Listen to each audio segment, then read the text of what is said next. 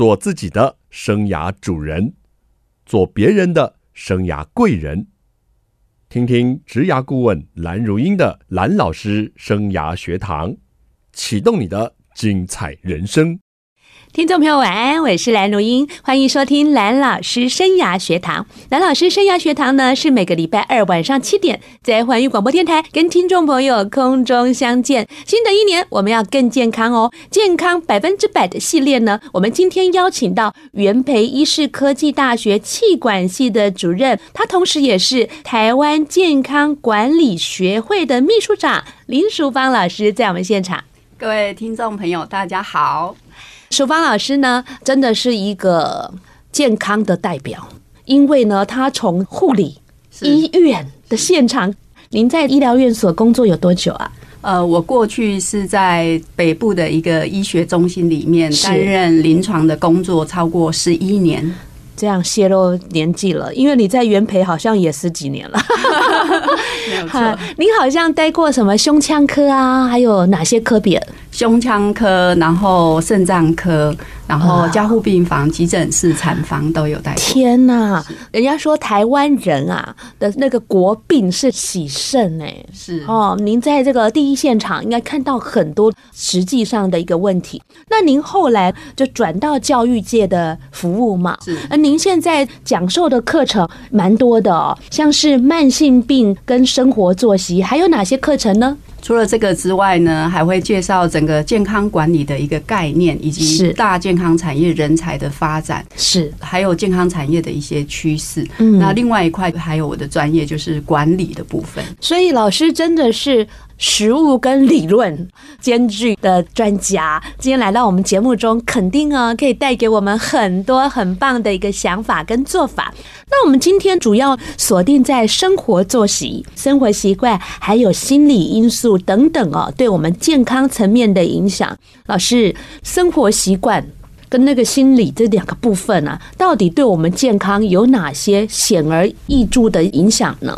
好的，其实呢，疾病最主要是有四大原因的影响。是，那根据这个加拿大的学者，他曾经有说，这个疾病最主要一块是遗传，遗传对，然后还有一块的话就是我们的医疗体制是好，然后还有一块可能是一个物理或化学环境上面环境上的。那最重要的一部分，超过百分之五十都是一个生活形态所造成的。嗯哼，而这个生活形态。就取决于人的生活习惯，是跟人的一些心理的因素，所以可见说，生活习惯跟心理因素其实对疾病发生与否。非常大的关系，嗯，而这个生活习惯是每一个人可以自己控制的。因此，如果我们懂得怎么调整我们自己的生活习惯，控制我们的心理的这些情绪或压力的因素，我们就可以让我们自己变得更健康。是，刚刚老师讲到一个非常好的 point，就是说生活习惯跟心理因素，它是一个生活形态主要的核心，而且这占的我们健康的影响，而超过五成呢啊！对。但是老师刚您说到，就是生活习惯是大家可以控制的，但是很多人都不知不觉 就是这样习以为常的过日子。老师，哪些生活习惯是我们需要建立的？是，其实生活习惯非常的多，是，比如说从我们早上起来的时候，那我们通常会做什么事情？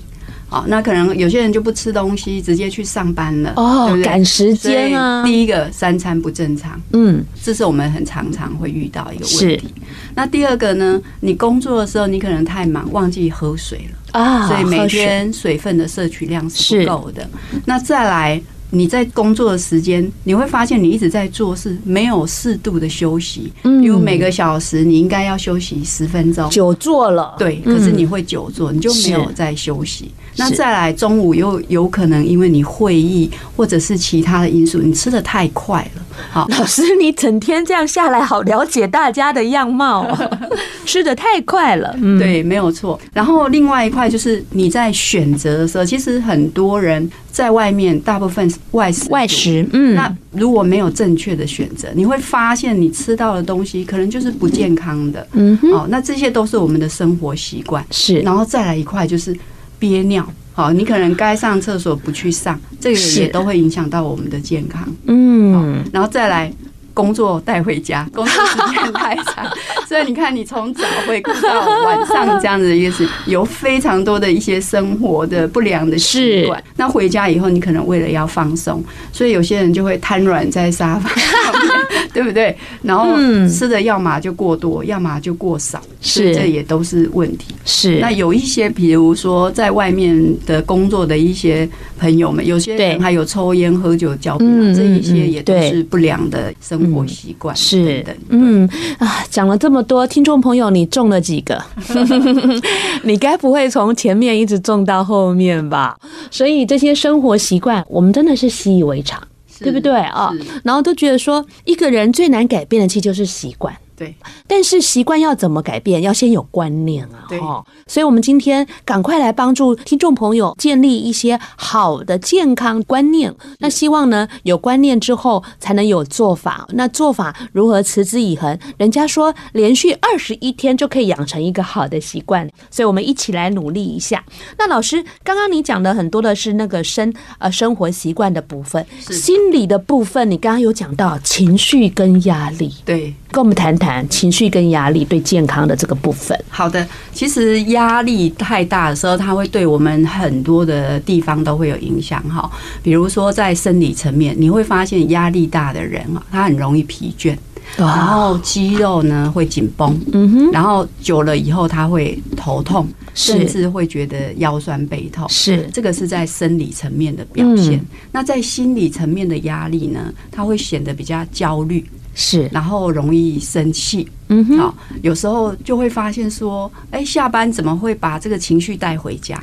其实那个就是压力所造成。是，那再严重一点呢，他会失眠，嗯，那甚至他会有挫折感，然后会沮丧，然后对自己的自信心会不足，因为久了他会怀疑是不是我自己能力不够，所以他会比较。懊恼，然后有挫折感，所以其实压力对我们的生理跟我们的心理都有蛮大的影响。OK，怎么讲了每一个好像胆战心惊哈？大家中了几个哈那种感觉？而且老师刚刚讲了，呃，不管是生活作息或是压力，两个有一个部分跟我们亲子很有关系哦。老师刚刚讲到，有一些人在生活习惯上哦，会把工作带回家。还有就是说，他情绪的转换没有很顺利，然后可能就把情绪也带回家了。这可能都容易会造成跟你的另外一半或者是你的孩子之间互动，然后又衍生了其他家庭的问题、家庭的挫折，就变成白天有挫折，晚上回去也有挫折。哇，现代人好辛苦啊！好，相信听众朋友刚刚从淑芳老师的谈话中就知道老师非常有料。我们休息一下，再跟老师好好的挖挖宝。欢迎听众朋友再回到蓝老师生涯学堂节目现场。我们今天呢，邀请到台湾健康管理学会的秘书长淑芳老师呢，跟我们提到生活作息还有这个压力哦，对我们健康上的影响。刚刚老师非常的具体，从一个人一早起来到晚上，你可能会发生的不良的习惯，他都帮你点出来了。你是不是有被雷到了感觉呢？老师，您。刚说到我们这个三餐不正常，还有外食的比例都很高。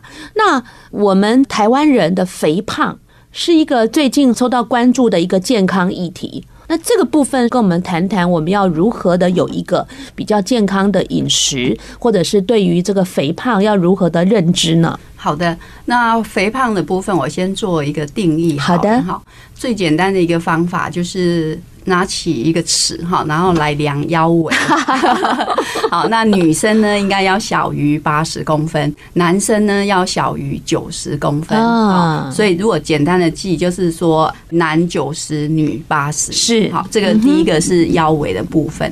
那第二个，我们可以从 BMI 身体质量指数来计算。那如果 BMI 大于二十四，就有过重的一个情形。那 BMI 的算法呢，就是用你的体重。除以身高的公尺的平方，这样子，好，可以算出来是不是过重或者是肥胖的问题。是。那目前因为台湾肥胖的问题是非常的严重哈，这个肥胖过去都说好像成年人才开始肥胖，那现在发现说其实从青少年肥胖的问题就很多了。那最主要哈，反思一下台湾的一个饮食现况，是因为我们很容易接触到含糖的饮料。对，你看我们的手摇饮料非常的多。对呀，满街都是。对，那现在其实有很多的研究证实说，其实含糖饮料以及糖类的摄取过度的时候，就很容易造成体重过重或者是肥胖的问题。所以我们要怎么样吃的健康？除了我们可以参考我们国健署都有一个就是每日饮食指南之外，是那如果说你是一个已经过重或者是你想要控制体重的人，那这个时候你可能需要的就是减少糖分的一个摄取。是，那这个糖呢是一个有字旁的糖。哎，对对对，这个很重要。就是说，这个有字旁的糖，除了我们知道。那甜的东西之外，其实精致的淀粉它也是属于有。我知道精致的淀粉就包括了蛋糕啊、甜点呢、啊。对，没错、嗯。还有大家最喜欢吃的白米饭 啊，白米饭也是啊。对呀、啊，其实我们早餐当中很容易遇到的地雷就是。比如萝卜糕，对呀，三明治啊，蛋饼，蛋饼，三明治，原来早上就踩地雷了。比如说铁板面，有没有？这一些东西都是精致的淀粉，那怎么办呢？所以我们其实要减少精致的淀粉，但是要增加一些蛋白质的摄取量。是，比如说早上。比较好的吃法，你可以吃，比如水煮蛋呐，对，荷包蛋呐，茶叶蛋，嗯，然后再另外一块就是可以喝豆浆、喝牛奶，嗯哼，这些都没有问题，都可以吃。OK，好，呃，我现在哦也越来越重视健康哈，所以想说我们新的一年啊，可以把这些健康的观念哦也带给听众朋友。我早上呢好贤惠啊，都打那个南瓜豆浆哦，自己打，或者是打那个绿拿铁。是有蔬菜，有水果，还有这个坚果类的，是是这样，老师可以吧？可以，谢谢老师哈。可是肥胖啊，它不只是对健康造成影响，好像对于一个人的形象也很大的影响哎，因为有一些学生他们去求职。就会遇到形象的问题哦，因为尤其是我们台湾哦，服务业特别多。那服务业尤其是门市或是柜台哦，他们在选人的时候也是蛮重视这个形象的。是，所以其实应该要保持一个正常的体重会比较合适啦。那其实如果要保持正常的体重，最简单的方法一个就是减糖，第二个就是运动，两个方面。并行，那他就可以把这个体重控制在正常的一个范围之内。OK，那减糖的部分，老师有提醒我们了哈，就是精致的淀粉啦，还有含糖的饮料啦哈等等。那运动的部分，我们下个礼拜会邀请元培医事科技大学的洪章成主任来告诉大家。那老师，现在人哦外食比例很高，您刚刚提到就是说外食的选择很重要，快点告诉我们一下外食该怎么选择呢？好的，其实很多人在外面选东西吃的时候，会遇到一个困扰，就是说过去都会想说我要控制热量，所以我不知道怎么计算哈。那事实上，其实我们要控制体重不需要计算热量，最主要是那个比例要对就可以。比例哦，所以第一个呢，你不要选油炸的，油炸的不要。对，凡是油炸的都不要。嗯，好，这是第一个。那第二个呢，尽量不要去吃加工食品。哦，就要吃原食物，不要那种加工过的。对对，嗯，然后。所以烹饪方式也很重要嘛。嗯，那再来建议大家不要吃烫青菜。为什么？老师，我踩到地雷了，我都是用烫青菜耶。因为其实我们在烫青菜的过程当中，会为了让青菜有味道，所以有时候它会在淋油葱酥。我没有淋，再加个酱油膏。我太棒了，我都没有。那就可以，那就可以。因为如果你都加了这一些，其实你反而会吃的更多。老师，你好细心。外头的这个真的是跟你淋那个卤肉酱还是什么哦？对，但是我自己在家我都是用烫青菜的，是，然后都不加的。呃，我会建议要保持健康，还是要吃正常的炒青菜啊，这一些会比较合适。是，因为其实我们在控制体重的过程当中，需要有适量好的油脂，它才可以替代掉我们原来不好的东西。对对对，这个适量好的油脂我很了解哦，就是说，呃，我家里用的是椰子油，还有橄榄油。是，那有一些油脂它可能是一些合成的，像猪油是不是不好代谢啊？其实并没有特别去排斥哪一种油，了解。最主要是要适量，要适量哈，很重要。那外食族哦，就是要注意那个油炸。对，可是偏偏啊，小孩都特爱油炸的耶。下午茶一来，时间一到，还有上班族，是蛮多人都很喜欢订鸡排的呀。是哦，其实这个习惯应该要改变。为什么我们要去思考？为什么你会有下午茶？你会想吃东西，一定是因为你没有吃饱。那为什么你会觉得我中午明明吃这么多，可是我下午还是饿了，或者嘴巴馋了想吃东西？事实上是因为你吃的是精致淀粉，所以它会消化的非常快，然后它会刺激你的食欲，你会继续想吃。是，所以如果中午举一个例子来说，你是吃一个鸡腿，对，你吃的很饱，其实你到下午是不会饿的。嗯，那这个时候你又有适度的补充水分。对，很多时候我们是嘴馋，其实你是口渴，而不是你饿。那人就分不清楚，所以下次你如果觉得嘴巴很馋的时候，你应该先喝三百 CC 的开水，然后你再看看你是不是真的饿了。那如果还是饿，你就会去思考你上一餐到底吃什么，是不是分量不够？OK，对，其实不要怕吃肉或吃豆腐，其实是。像蛋白质的东西很多啊，豆制品，好像我们常常吃的豆腐、豆干。然后茶叶蛋啊，是肉类，这些都是蛋白质。嗯，所以我们如果吃这么多还饿，那可能就是吃错了。所以下午茶的习惯哦，我觉得是太多上班族的习惯了，可能哦要从这个地方稍微注意一下。而且我据我了解哦，上班族餐下午茶的第一名是珍珠奶茶加鸡排。各位，你今天是不是吃了？欢迎听众朋友再回到蓝老师生涯学堂节目现场。蓝老师生涯学堂呢，是每个礼拜二播出哦。如果您错过了我们的首播时间呢，能到我们环宇电台的网站再听重播。也希望你把这个好的节目呢，跟健康的资讯分享给需要的听众朋友。今天我们谈的是健康百分百的系列，在我们节目现场的是元培医事科技大学的教授淑芳老师，在我们现场。淑芳老师，刚我们谈到饮食呢，对于我们健康的一些影响，而且有。一些习惯，像下午茶啦、喝饮料啦、炸鸡排啦，都造成我们不仅不健康，而且容易肥胖。是老师说到肥胖，你好像有成功减重的经验，可以跟我们分享一下吗？好的，其实我个人呢，在去年的时间呢，曾经有过三个月，然后减重了大概十四公斤的一个经验。老师，你是受到什么刺激了？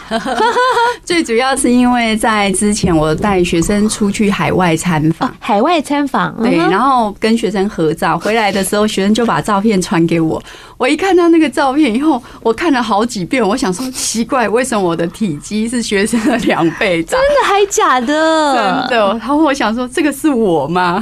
因为一张照片，所以你想要减重。对，好，告诉我们，你为什么可以三个月达到十四公斤的减重呢？那我觉得其实要减重哈，第一个就是你要下定决心。嗯，那过去呢，我也曾经跟听众朋友一样，每次都想减重，然后看到好吃的就会说明天再来，好了，今天先吃一口这样子。嗯，但是那一天我就觉得不行，我不可以再这样下去，所以我就决定了。那我就告诉我的先生说，我想要减重。我先生说，你是来真的吧？我说真的。然后他说好，你就在这里等一会儿。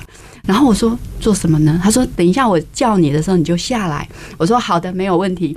过了一分钟，他就叫我到了厨房去。我一看，然后他说：“你确定吗？”我说：“确定。”然后他在那个厨房的餐桌上面摆放了我喜欢吃的什么蛋糕、饼干、巧克力、糖，吃相好狠哦！面粉，他要测验你的决心，对不对？然后就在我的面前，他说：“你确定了？”我把这些都丢到垃圾桶去。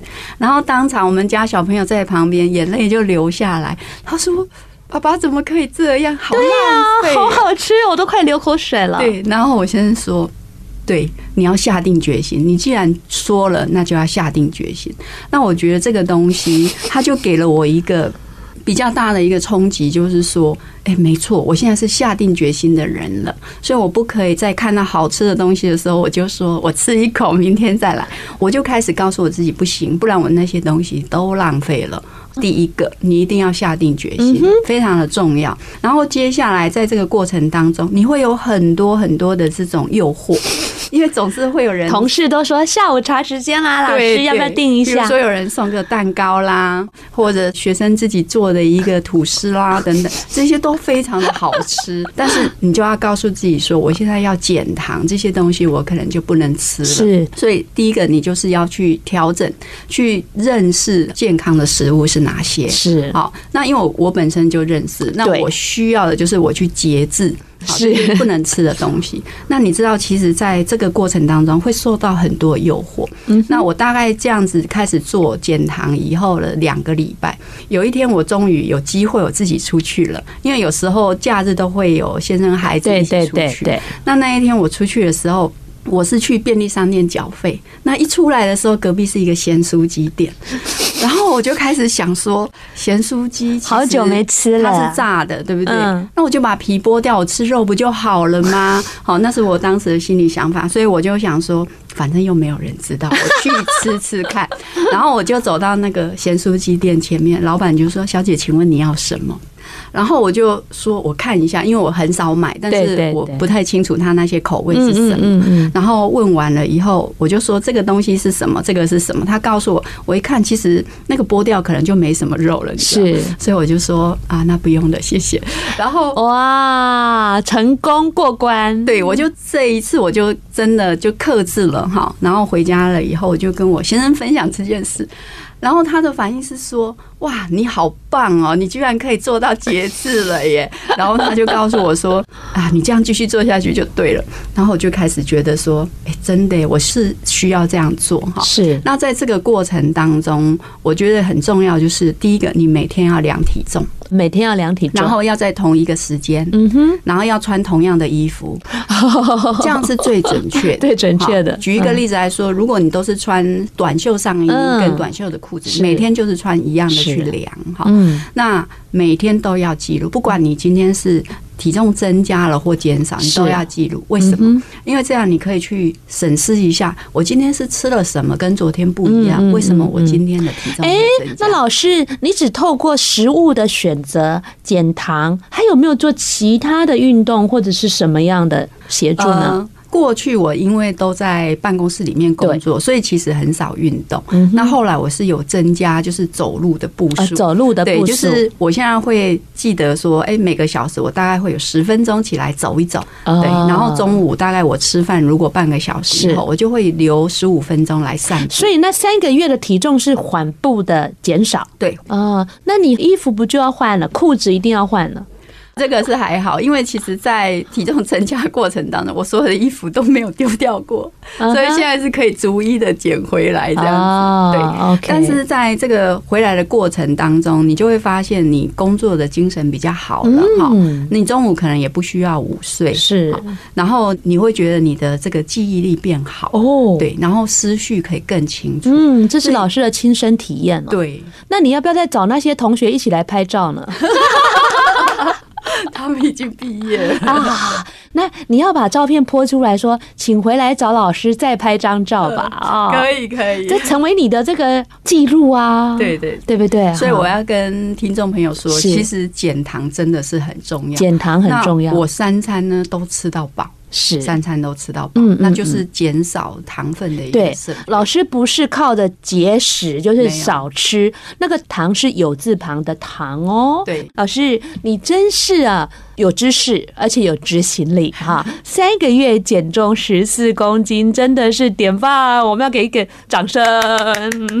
老师，接下来呢，请你跟我们谈谈哦，就是作息呀。你刚刚有说，就是这个。作息很重要啊，甚至您刚说到压力大，有时候产生的焦虑、生气，甚至影响失眠的问题。那要怎么样的作息比较健康呢？好的，其实每一个人都会有睡眠的时间哈。现在人如果是成年以后，大概是二十五岁以后，大概睡七到九个小时，加减一，也就是说七到九或六到八都是很正常的。对，那在二十五岁以下的人，他可能就会比较长一点，比如说他会睡八到十个小时。对，那当然越新生儿，那就睡的时间更长哈。那这个是基本的睡眠的时数。那我们的睡眠呢？它其实可以分成从浅睡开始，然后到浅睡跟深睡之间，然后进入深睡，然后再来就是有快速的动眼期，就是这个时段是我们在睡觉，可是我们的眼球、我们的脑部活动也很快的在动，所以在这个时候如果睡。被吵醒就会觉得你是在做梦哦，了解。那事实上，其实人哈一个晚上睡觉大概要四到六个这样子的一个周期是才会睡得好。嗯哼。那最重要是说我们怎么样可以让我们睡得好？是。所以其实睡前需要有做一些功课的。真的。那待会我们卖个关子，休息一下，回来再听听淑芳老师告诉我们睡前要做哪些功课呢？欢迎听众朋友再回到蓝老师生涯学堂的节目现场。原来睡觉前有一些功课，请我们来宾淑芳老师来跟大家讲。好的，其实现在人哈，很多遇到睡眠的问题就是睡不着。嗯，那最主要其实怎么样子让自己可以更容易入睡，这是很重要哈。那睡前可以做哪一些事情呢？第一个就是放松身心。怎么放松啊？第一个我会建议说，睡觉前三十分钟尽量不要划手机。哎呀，这个我有做到，因为很多时候你划手机会让你的脑部活动比较兴奋，所以你没办法一躺下去就睡着。那再来呢，你也不要在睡前做激烈的运动。如果要要运动的话，大概就是睡前两个小时，是啊，因为你需要有一段时间缓慢下来。那如果是做家事，就是睡觉前一个小时就要结束，是。否则都会影响到你睡眠。那怎么样放松？你可以洗个澡。哦，因为洗澡通常会给我们一个暗示，就是说我今天一整天的疲累我就洗去了，那接下来我就是要放松了。然后你可以听一些比较轻柔的音乐，是或者你可以阅读，这样子的一个环境之下，你是可以比较放松的。那有些人如果万一真的失眠怎么办？他可以练习腹式的呼吸，OK，就是吸气几秒，三秒钟，然后吐气三秒钟，就慢慢的练一个规律。这样是好，所以这是第一个睡觉前可以做。对，那第二个呢，就是其实你要养成规律的上床时间哦，尽量是不要躺床，也就是说，我不要可能我八点就来躺到十二点。所以你如果养成那个习惯，你。躺上来你就不会立刻睡着，是，所以我们尽量就是说，当你没有要睡觉的时候，尽量是坐着的，是，好，那你不要躺在床上这样子，嗯，然后上床睡觉的时间尽量是要规律，是。对。那有人说十一点前睡觉可以睡美容觉，或者是说比较有促进健康，有这样的一个研究发现吗？是的。早一点点入睡哈，其实是对我们身体整个的修复会更好。那就像说我们的肝脏嘛会造血，那如果说我们晚上可以睡得好，其实让我们的肝脏可以足够的休息，嗯，那你就会发现说你第二天的精神会比较好。嗯，那其实睡眠经常会遇到一个问题，就是说有的人睡得很久，可是他没有深睡期，所以他时间长，但是起来还是疲累的哈。那人只有在深睡的时候，你的身体会修复，所以你第二天起来会放松。那如果有些人他会有一点浅眠期，他会觉得说，我好像整个晚上都没睡，我在做梦。其实这个不对，因为你其实要经过前面我们所讲睡眠的周期的一二三四的阶段，是你才会到这个快速做梦这个做梦期。对对，好，那这个时间被吵醒，你当然会觉得你是做梦。是。那在这个过程当中呢，其实也要去思考说，我们提到说，其实你如果有这一些周期，四到六个周期就够了哈。那假设你是上班族啊，那你怎么办？就是说。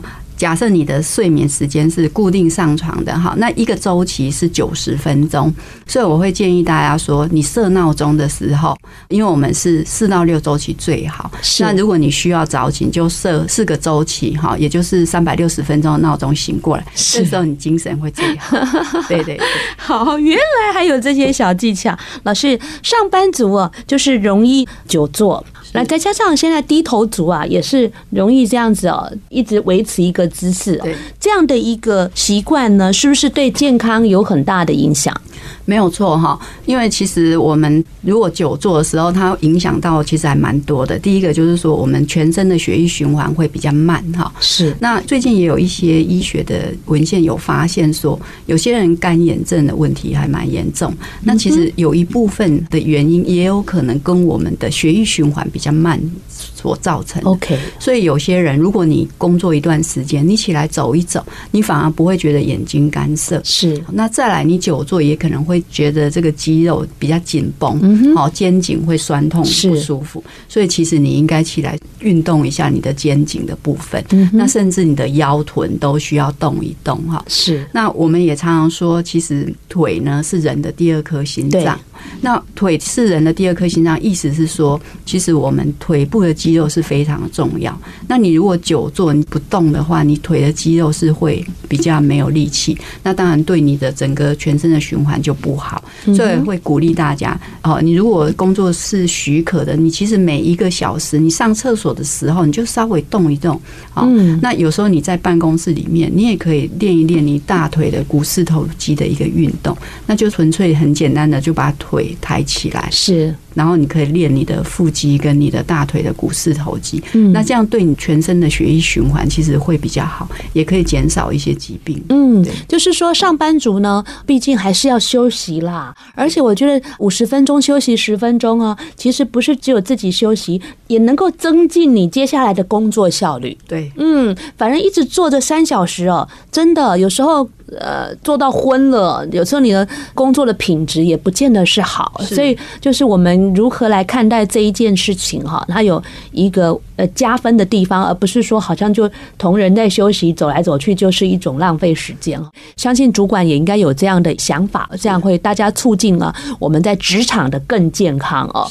那最后呢，我们台湾人哦有很多的慢性病啊，这是不是也跟作息有很大的关系？生活习惯。没有错哈，其实像那个卫福部刚公布那个一百零八年的十大死因，你会发现这十大死因里面很多都跟慢性病，然后其实这些慢性病也跟我们的饮食、跟我们不良的生活习惯有很大的关系。是，所以如果我们可以注重我们的生活习惯，然后了解健康的饮食，其实就可以降低疾病的一个发生，也可以促进我们的健康。对，这也就是我们节目呢，为什么在这个呃增加了新的单元哦，呃，健康百分之百这个系列，就是我们请到这个离我们新竹最近的元培医事科技大学啊的。